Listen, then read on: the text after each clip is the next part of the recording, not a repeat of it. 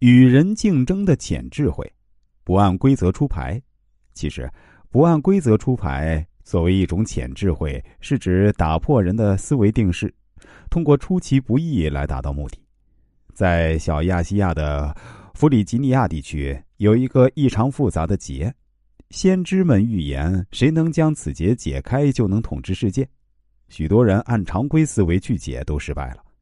亚历山大则是反其道而行，根本不去正面破解，而是抽出宝剑将其一劈两半。这种反向思维的方法，典型的表现了亚历山大的军事辩证法思想，即反常用兵、反常思维。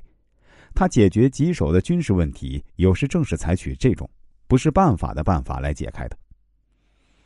反向思维在我们的现实中具有很强的应用空间。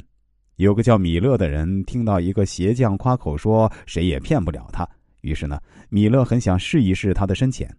这天啊，米勒在街上碰到这个鞋匠，便拉住他说：“你在这里等我一会儿，我马上就来，让你看看我是怎么骗你的。”说完，米勒就走了。鞋匠就在这儿等着米勒回来骗他。心想：我倒要看看你有什么骗人的高招。结果他在街上等了好长时间，也没见米勒回来。正当他等的实在不耐烦时，他的一个朋友走来了。哎，鞋匠，你站在这儿干嘛？鞋匠便把事情告诉了这位朋友。朋友听了哈哈大笑：“哈，你真笨，你上了他的圈套还不知道？啊，米勒已经把你骗了，他根本不会回来了。”在国际象棋赛上，有人曾将一部每秒运算四千万次的计算机编上所有能搜罗到的象棋大战的招数，称作“国际象棋大王”。专门和那些真正的象棋大师们对阵，把那些大师们杀得落花流水。唯有苏格兰一位象棋大师却能屡次击败这个象棋电脑王。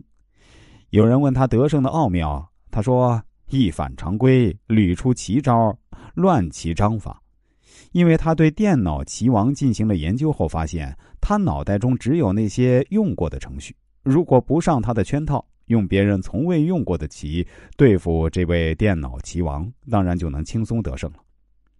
在掌握了局势、摸透了人心之后，一反常规、打破人之常情的思维定式，在商战中往往能够取得意想不到的效果。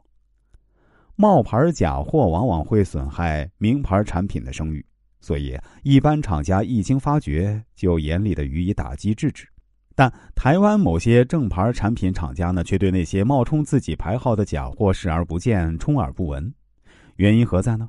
原来啊，他们摸透了消费者的心理，越被别人冒充的牌号，越说明是硬牌货，容易赢得消费者。